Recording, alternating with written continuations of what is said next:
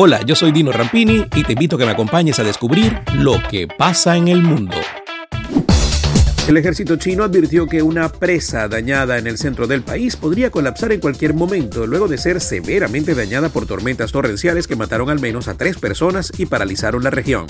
Las autoridades meteorológicas han emitido el nivel de advertencia más alto para la provincia central de Henan, ya que los aguaceros provocaron trastornos generalizados y la evacuación de los residentes de las calles inundadas.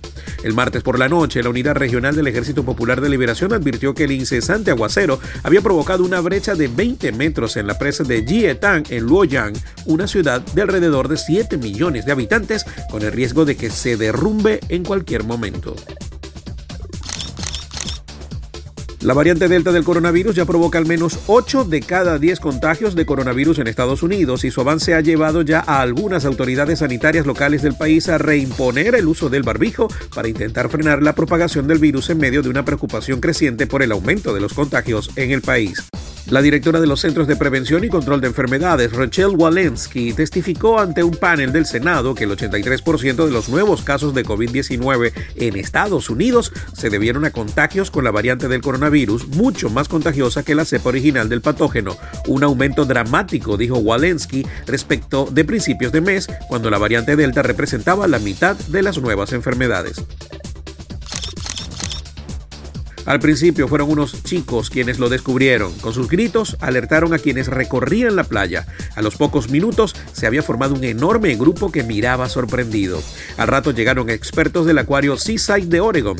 También quedaron atónitos ante el enorme y redondo ejemplar de pez luna o uopa que estaba muerto en la costa del mar naranja brillante, plateado y con manchas blancas, pesaba 45 kilos. Sus grandes ojos tenían motas doradas. Los científicos a casi una semana del hallazgo no tienen una explicación para su muerte y su llegada a la ribera marítima de este estado de la costa norte de Estados Unidos. Los abogados del régimen de Nicolás Maduro y de la administración del opositor Juan Guaidó defendieron este martes su respectiva autoridad sobre el oro de Venezuela depositado en el Banco de Inglaterra en un caso que sienta precedente en el Reino Unido. Nick Vineal, por parte de la Junta del Banco Central de Venezuela designada por Maduro, y Andrew Fulton, representante de la Junta Paralela dispuesta por Guaidó, expusieron sus argumentos en la segunda jornada de un proceso ante el Tribunal Supremo Británico, máxima instancia judicial del país.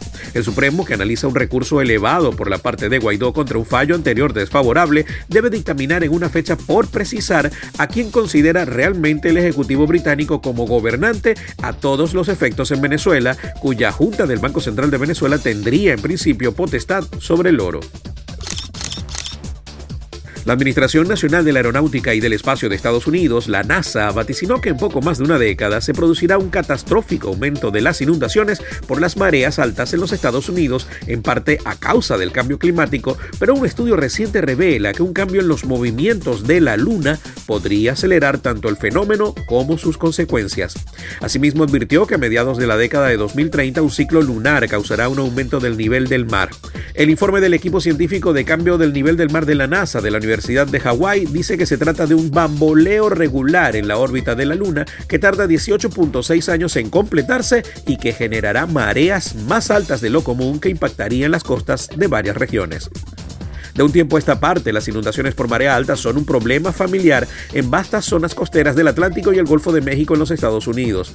La investigación de la NASA se suma a un informe de la Administración Nacional Oceánica y Atmosférica en donde reportaron más de 600 inundaciones por estas causas solo en 2019.